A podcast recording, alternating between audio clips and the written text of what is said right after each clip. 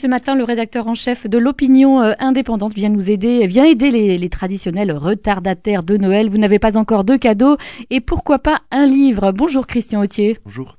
Alors ce matin, vous êtes venu, vous avez une cravate rouge, hein, je le dis aux auditeurs, vous vous êtes déguisé un petit peu en, Père Noël et dans votre hôte, vous avez beaucoup de beaucoup de livres et une sélection à retrouver dans l'opinion indépendante de, euh, du vendredi 14 euh, décembre.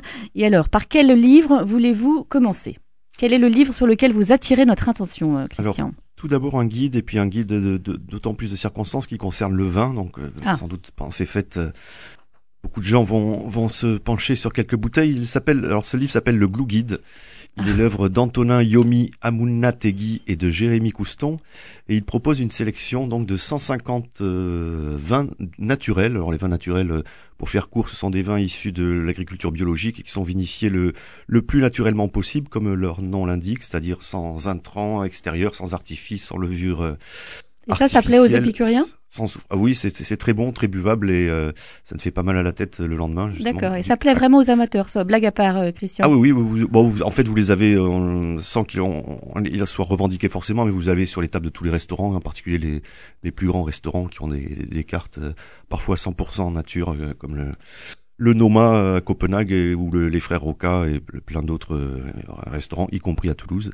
Donc ce Glue Guide rassemble 150 vins euh, naturels et qui ont la particularité d'être en dessous de 15 euros, de ne pas dépasser 15 euros. Donc en plus, euh, vous ferez des économies et c'est un livre très pédagogique. Chaque vin donc est présenté par de manière assez drôle et légère par une petite fiche et on avec des, des pictogrammes, on vous, vous aide à, à, savoir quand, dans quelles circonstances vous pouvez le boire, avec qui, si c'est un vin un peu bizarre, si c'est un vin plus classique. Euh, voilà, c'est c'est un livre à voir, je pense dans avec quoi on peut le avec quoi on peut le servir aussi peut-être, non, des, recettes? et dans sa et dans sa cuisine euh, éventuellement on, imagine assez aisément que ça vous plaît, euh, ce livre. Euh, Christian Autier, je rappelle, je rappelle à, nos auditeurs que vous avez écrit vous aussi un livre, alors pas vraiment directement sur le vin, mais ça s'appelle Des heures heureuses aux éditions Flammarion. C'est votre dernier livre et, on, il reprend quand même le parcours, ou en tout cas le, oui, le parcours, la vie de deux amateurs de vin. On peut dire un petit mot. Allez, c'est une, une autopromo pas prévue.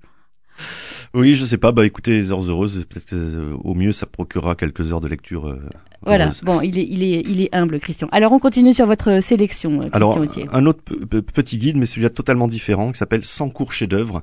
Il est l'œuvre là aussi d'un tandem, Jean-Pierre Montal et Jean-Christophe Napias. Là, il s'agit donc de 100 livres qui ont été sélectionnés, et je cite les auteurs 100 lire, 100 livres, pardon, à lire en une heure, une soirée, une journée, le temps d'un voyage en train. Il s'agit donc de, de, très brefs chefs-d'œuvre de la littérature euh, mondiale, française et étrangère. Euh, et c'est effectivement c'est très intéressant puisque ça permet de découvrir euh, mm. énormément de, de livres. Euh, donc euh, on peut certains qui sont des classiques. Il y a un cœur simple de Flaubert ou cœur de chien de Bulgakov, mais aussi des, des livres pour Happy Few, comme disait Stendhal. Donc on peut citer Daimler s'en va de Frédéric Berthet, La chambre de ton père de Michel Léon, Le chemin des morts de, François Sureau, qui est un, un petit livre de 50 pages absolument magnifique, est sorti en 2014.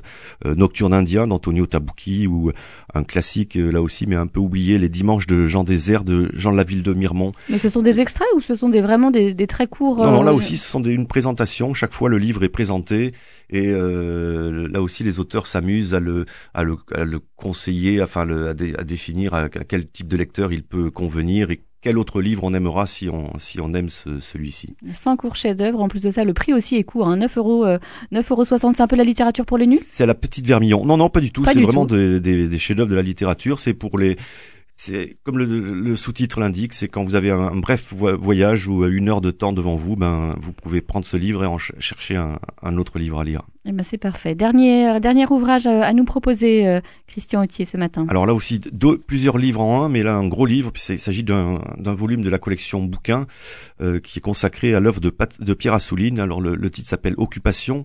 Et comme le, le, titre l'indique, il s'agit d'un recueil d'ouvrages de, Pierre Assouline consacré à, l'entre-deux-guerres et à la Seconde Guerre mondiale. Alors ce qui est très intéressant dans ce volume, Pierre Assouline nous rappelle un peu un qui il est, historien de formation, homme de radio, il a dirigé le, magazine Lire et il est aussi euh, romancier. Et l'avantage de ce, de ce euh, gros livre de, de 1000 pages est qu'il rassemble toutes les, j'allais dire toutes les veines et toutes les, les, tous les genres empruntés par Pierre Assouline.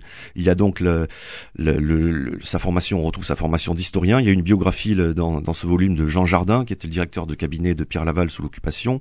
Il y a un essai historique sur l'épuration des intellectuels. Euh, il y a un récit là très intime le, sur, qui s'appelle Le fleuve Combel sur l'amitié qu'il avait nouée avec un ancien euh, écrivain collaborateur.